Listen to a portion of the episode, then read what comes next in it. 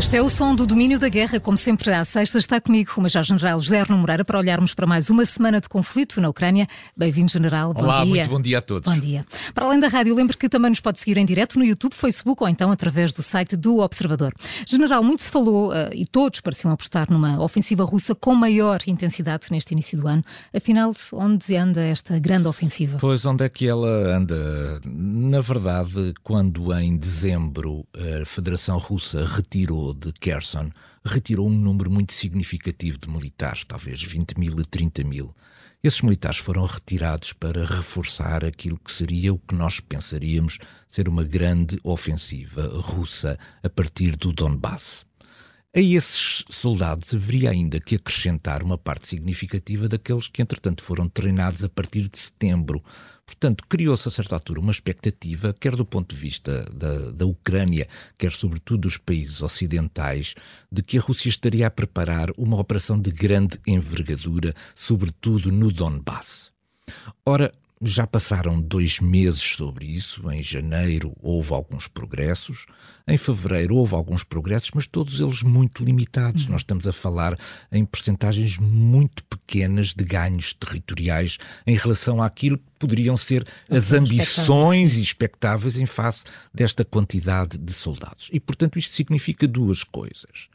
Em primeiro lugar, que a Ucrânia conseguiu, do ponto de vista defensivo, encontrar uma manobra interessante para fazer face a estes progressos. Essa manobra basicamente foi agarrar Bakhmut uhum. e, portanto, ao agarrar Bakhmut... Daí esta insistência em continuar a defender. De, de, ao agarrar-se a um ponto que é um ponto muito forte, a, a, a Ucrânia a, eh, impediu que esta progressão ou esta ofensiva tivesse outra dimensão. Mas há também uma, uma outra explicação do, do, do ponto de vista da Federação Russa. É que estes soldados que foram obtidos novos para o combate, em vez de serem concentrados em manobras em pontos decisivos, foram de alguma maneira eh, distribuídos ao longo de toda a frente o, o que significa que aquilo que eles trouxeram de novo foi pouco significativo, porque uma coisa é ter 20 mil, 30 mil, 40, 50 mil soldados concentrados a fazer o seu esforço num ponto decisivo, outra coisa é tê-los distribuídos ao longo de uma frente, com centenas de quilómetros, em que, digamos, todo este volume acaba por se dissolver nesta frente e, portanto, nós temos tido muito poucos avanços. Em Bakhmut, a situação continua, continua tensa e continua difícil. É a mais sangrante de todas, tem sido, e mais longa. Mais complexa também do ponto de vista uh, da, da, da, sua defesa por parte da Ucrânia. Mas a verdade é que já estávamos a, fa a falar isto aqui na semana uhum. passada. Passado uma semana, continuam as forças em Bakhmut. Portanto, continua Bakhmut a servir este interesse ucraniano de adiar o mais possível qualquer tentativa de recuperação territorial por parte da Rússia muito significativa, enquanto prepara a chegada dos meios ocidentais, que aliás já começaram a chegar e aliás foram muito bem uh, reforçados ou serão muito bem reforçados nos próximos dias com a chegada dos primeiros aviões e, portanto, uh, esta questão do tabu de que o Ocidente não ia dar aviões, afinal, afinal parece que não se concretiza. Esta semana tivemos também alguns indícios de que uh, o ministro da Defesa russo, o Sergei Shoigu, está insatisfeito com a indústria militar da Federação Russa. General Arno Moreira, que leitura faz e como é que devemos interpretar a entrevista que Shoigu deu esta semana sobre o assunto? Pois esta semana houve duas entrevistas muito interessantes interessantes porque elas uh, estão ambas relacionadas com a base industrial de defesa da Federação Russa.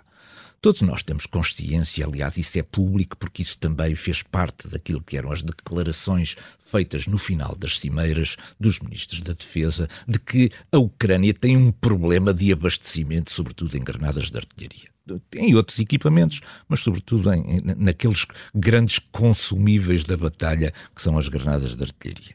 Mas nós não tínhamos tido até o momento, com exceção de algumas declarações dispersas de Prigogine que se queixava que não estava a receber, uh, que não tinha acesso, que não tinha, não tinha acesso a, a, às, às granadas e aos apoios que devia, nós não tínhamos, do ponto de vista oficial, ainda não tínhamos tido nenhuma declaração tão clara como aquela que fizeram por um lado Shoigu e por outro lado também Putin. Shoigu veio numa, numa emissão que foi transmitida na televisão eh, estatal russa dizer que havia um problema de produtividade. Isto é, que os custos estavam muito caros em relação àquilo que era a produção dos armamentos, que era preciso aumentar a produtividade para diminuir os custos. Isto tem logo esta leitura de que, afinal, do ponto de vista económico, esta guerra está a ter um peso importante uhum. naquilo que é a economia russa, e, por outro lado, a necessidade de aumentar a produção o que vem confirmar também uma certa diminuição que se tinha vindo a notar do consumo de granadas de artilharia por parte da Federação Russa. Portanto, aparentemente não é só Prigogine que não recebe as munições de artilharia, aparentemente haverá também outros setores da frente que não estão a receber em quantidade suficiente a artilharia necessária. Mas houve uma coisa muito mais, digamos, explícita explícita em relação àquilo que são as dificuldades internas que têm um reflexo de natureza política, que foi a entrevista dada por Putin. Putin fez uma entrevista daquelas entrevistas encenadas, uhum. como ele gosta de fazer, em que as perguntas e as respostas já estão, já estão, já estão todas, já estão todas feitas, e chamou para isso o Procurador-Geral. E o que é que ele diz ao Procurador-Geral? Diz, primeiro, é preciso pagar em tempo aos nossos soldados. Bom, portanto, o que temos que ler daqui é que não estão a ser pagos em tempo.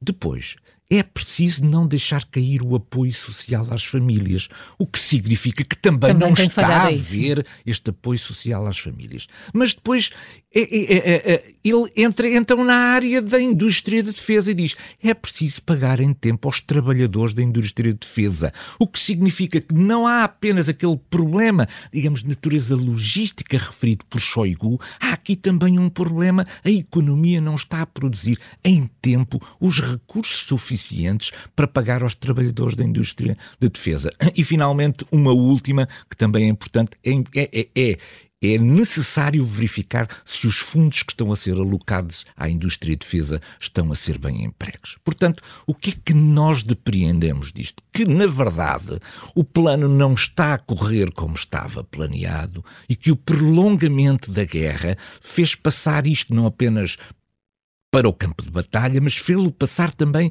para a capacidade de resposta da indústria de defesa e que o processo de militarização dessa indústria de defesa tem um conjunto de sobressaltos que não estão ainda resolvidos por parte da Federação Russa. É impossível não falarmos do drone americano que, que foi interceptado por dois caças russos sobre o Mar Negro e que acabou por se despenhar num acidente que ainda não tinha acontecido até aqui. As duas partes têm tentado, de alguma forma, desvalorizar o incidente, mas, General Arno Moreira, parece-lhe mesmo que isto vai ficar por aqui? Não, não me parece que isto vai ficar por aqui, apesar da boa vontade das partes em, do ponto de vista público, re tentarem retirar importância ao incidente. Simplesmente o incidente é grave e hum. não o podemos esquecer. Porquê é que o incidente é grave? O incidente é grave porque é a primeira vez, desde o início deste conflito, que os dois sistemas militares colidem e colidem aqui até do ponto de vista literal é do, colidir, do, termo. Houve aqui uma colisão entre os dois sistemas militares. Porque aquilo que nós tínhamos assistido até agora era que o equipamento americano fornecido aos ucranianos era utilizado contra a Federação Russa, mas pilotado, manobrado pelos ucranianos. O que nós encontramos neste incidente, que é absolutamente novo e por isso muito grave, é que há uma missão militar de interseção conduzida pela Federação Russa, não contra equipamentos americanos, mas contra uma missão militar que é conduzida pelos Estados Unidos. Isto é, já não estamos a falar aqui de equipamento contra equipamento, estamos a falar aqui de colisão de missões de natureza militar. Porque é que isto é muito complexo e, e, é, e é por isso que isto provavelmente não vai ficar por aqui? Porque há aqui uma questão de afirmação da soberania da Federação Russa, não apenas sobre os territórios em conflito na Ucrânia, mas agora já também sobre metade do Mar Negro. De repente, metade do Mar Negro também passou a ser considerado pela Federação Russa como sendo as suas águas, tendo, uh, tendo reservado para si todo o direito de, conduzir todo o tipo de manobras de natureza uh, defensiva ou ofensiva ou o que seja de interseção sobre metade do Mar Negro. E, portanto, é preciso ouvir também um bocadinho, a certa altura, a imprensa americana para ver que isto não ficou por uhum, aqui. Sim. Porque agora começam a perguntar-se: mas então nós reconhecemos a soberania da Federação Russa sobre metade do Mar Negro? Quer dizer, abandonamos do ponto de vista estratégico o Mar Negro e entregámo-lo de mão beijada à Federação Russa. É por isso que eu entendo que este incidente morreu por aqui do ponto de vista da tentativa de desvalorização política perante as opiniões públicas, mas este é um, é um problema que eh, tem potencial hum, para continuar a ser desenvolvido porque eh, basta verificar aquilo que se passa no Estreito de Taiwan, que também é reivindicado uhum. pela China, mas eh, sobre o qual os Estados Unidos continuam a fazer passar as suas forças de guerra no sentido de mostrar que o direito internacional é para ser aplicado ali também. E, portanto, vamos esperar desenvolvimentos nesta área, mas vamos na verdade, com certeza voltar a falar mas, este na tema verdade aqui, vamos ter que voltar a falar nisto. Uh, hoje temos também de, de, de olhar para o governador da Flórida, Ron DeSantis, apontado como um concorrente de Donald Trump na corrida à nomeação do Partido Republicano. Eh, DeSantis não parece muito entusiasmado com a guerra na Ucrânia. Eh, General Sarno Moreira, o que é que isto significa? O que é que se passa com a posição dos republicanos neste Bom, nós, nós, nós, nós, na verdade, não, não gostamos muito deste último desenvolvimento. Nós, nós, nós, Europa Europeus, Ocidental, sim. nós europeus ocidentais defensores das democracias liberais, não gostamos muito desta intervenção. De Santos tem, tem tentado andar, uh, tem tentado uh, desviar-se deste assunto, procurar não ter uma posição muito clara sobre isto. Mas, na verdade, ele foi conduzido para um beco sem saída e, foi, e, e teve mesmo e teve, ter, que, teve que pronunciar-se. E porquê é que ele se teve que pronunciar? Porque, entretanto, Donald Trump já tinha sido muito claro sobre esta matéria. E a posição de Donald Trump era de que a Ucrânia não era uma questão que colidisse com os interesses vitais dos Estados Unidos da América. Portanto, De Santis, se não fosse tão assertivo nesta matéria como Trump iria perder, junto da, das bases mais radicais do Partido Republicano, um apoio que ele não pode perder nesta fase em que, de alguma maneira, se está a concentrar para esta campanha eleitoral interna do Partido Republicano. E, portanto, ele não quis abrir aqui um flanco, uma exposição a um setor mais radical, onde ele pensa cujos votos podem ser importantes neste desempate para a nomeação presidencial para, por parte do Partido Republicano. E, portanto, isto tem a primeira leitura, esta leitura política, da política interna, e não apenas da política interna dos Estados Unidos, da, da, mas da própria política e da campanha eleitoral dentro do Partido, Partido. Republicano. Depois veremos se ele for, uh, se ele for uh, o eleito pelo Partido Republicano para disputar eleições, se ele mantém exatamente esta mesma linha. Porquê? Porque há aqui um grande problema que, do ponto de vista geoestratégico, os Estados Unidos não podem ignorar, não obstante seja fácil nesta fase produzir estas frases. É de que os europeus ficarão ressentidos com os norte-americanos se o apoio norte-americano àquilo que se passa nas fronteiras da Europa e no interior da Europa não for suficientemente convincente. Ora, os Estados Unidos, na sua luta global, certamente que estarão muito interessados no apoio europeu quando a questão da China se vier a levantar. E, portanto, é evidente que estamos nesta fase das declarações políticas ainda sem efeito de natureza prática, mas quando isto começar a chegar à prática, os imperativos da geoestratégia provavelmente terão que mandar apagar alguns registros de declarações políticas feitas nesta frase. nesta fase. Hoje, na cortina de fumo, falamos de Bashar al-Assad. O presidente sírio foi recebido esta semana pelo presidente Putin em Moscou, eh, onde disse que a presença militar russa em qualquer país não se deve basear em considerações temporárias. O que é que quis dizer com, com isto? E, em general, o que é que lhe parece que Bashar al-Assad quer, eh, está disposto a oferecer? Bom, é, é, é, verdade que esta frase é extraordinária. Sim. Esta frase é absolutamente extraordinária. Que não deve haver considerações temporárias, temporárias. na presença. Ou seja, que, na verdade, as forças russas devem estar em permanência na, num, num país externo que não, que, que, que não, lhes pertence. Isto é uma declaração extraordinária. Portanto, isto revela, de alguma forma, a enorme fraqueza com que Bashar al-Assad se defronta neste momento na questão da Síria. As relações entre a União Soviética e a Síria são muito antigas, datam desde a Segunda Guerra Mundial. E por volta de 1971, a, a, a, a, União Soviética criou a sua primeira base naval no Mediterrâneo Oriental, exatamente na Síria. Portanto, esta ligação militar é uma ligação muito antiga.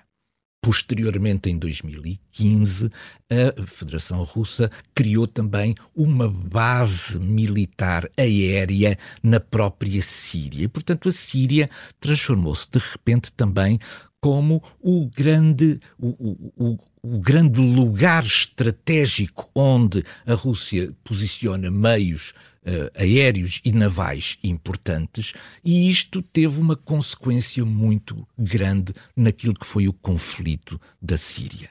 Em 2011 houve um conjunto de, protestos pacíficos no âmbito da, da, da, Primavera Árabe que degeneraram numa luta fraticida e de enorme violência na Síria. Em 2015, esta luta parecia muito, parecia indeciso, isto é, não era possível ver quem é que poderia triunfar. Ora, o aparecimento em peso da Federação Russa, com o seu apoio aéreo, quer a partir da base naval, quer a partir da utilização da Força Aérea, foi absolutamente fundamental para salvar o regime sírio. E, portanto, nesta, nesta visita e nestas frases temos duas coisas. Por um lado, o reconhecimento por parte da Síria de que há aqui um enorme uh, favor que se ficou a dever, a dever porque sim. salvou o regime Bashar al-Assad. Mas há depois aqui também uma grande preocupação. É que a guerra na Ucrânia acabe por absorver a Rússia e os recursos que tem na Síria, os recursos militares, e que eles sejam dali retirados para poderem uhum. intervir na guerra da Ucrânia. Ora, Bashar al-Assad reconhece que uma presença forte da Rússia é uma coisa e que uma presença fraca da Rússia em território da Síria pode realimentar outra vez a guerra no seu interior. E, portanto, Bashar al-Assad basicamente o que vai fazer a Moscou é dizer assim: não deixem a Síria. Sem a presença da Rússia na China, os destinos da Síria, sobretudo do seu regime, leia-se, estão, podem estar em causa.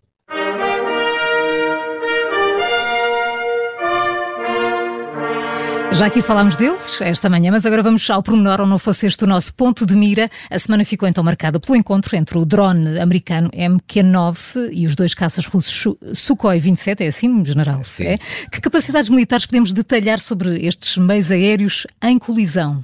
Bom, o que, o que, esteve aqui em colisão foram basicamente no mesmo, no, mesmo, no mesmo espaço cerca de 90 milhões de dólares porque o preço é, é relativamente... Fica sempre, é, fica sempre, é pouco falado. É, pouco falado, mas é... 90 milhões. 90 milhões. É, é relativo... É, o preço dos Reaper e dos Sukhoi 27 é basicamente o mesmo, anda à volta dos 30 milhões de euros cada um. São equipamentos que são muito diferentes um do outro. Os, o, o Reaper é um drone não tripulado eh, presencialmente, é tripulado à distância por uma equipa de três pessoas. Uma delas é o piloto, o outro é o operador dos sensores nas missões de intelligence e há um terceiro que é o homem da intelligence, que é quem vai recolhendo e analisando os dados que são colectados pelo voo do Reaper. O Reaper voa a, a, a velocidades muito pequenas Para quê? Para ter tempo também de ir coligindo as informações de intelligence à medida que sobrevoa o, o, os territórios. E tem, anda à volta de 480 km por hora nada que se compare com, com aquilo com os caças. Os caças têm velocidades muito superiores, mil e tal eh, quilómetros por, por hora, e aliás notou-se nos vídeos disponibilizados uhum, a, diferença a, diferença de velocidade parece que está parado. Exatamente. Sim, sim, Nós relembramos que na Segunda Guerra Mundial, os pilotos da RAF, quando eh, detectavam as, as bombas voadoras, as V2, o que faziam é colocavam-se ao lado das V2 e com a ponta da asa desequilibravam, desequilibravam as bombas, fazendo-as cair antes delas chegarem a Londres. Simplesmente a diferença de velocidade entre estes dois meios não permite esta manobra, pelo que o conjunto de manobras desenvolvidas para impedir o Reaper de continuar a sua missão só podia dar a geneira, porque em face da, da diferença de velocidade, se, uh, uh, se o, o, meio aéreo, se o Sukhoi 27 reduzisse a sua velocidade para ficar ao nível da velocidade do Reaper, já não tinha força de sustentação uhum. e cairia. E é por isso que esta manobra se tornou, a certa altura, uma manobra perigosíssima. Porque, como ele tem uma velocidade muito superior àquilo que é a velocidade do Reaper, tinha frações de segundo para tomar decisões sobre como evitar esse, esse contacto? Ora, esse contacto acabou por não ser evitado. Na parte final do vídeo é possível. E depois ver... de largar o combustível. Exato, é? depois de largar o combustível. Portanto, largar o combustível já é, já, é, é, é, já o sinal em si de que eh, não existe impedimento nenhum em deitar o, uh, o, o Reaper uh, abaixo, em deitá-lo abaixo, não é? Porque deitar uh, combustível sobre um meio aéreo daquele provavelmente é para o deitar, deitar abaixo. Mas a, a, a questão é que se coloca também é esta.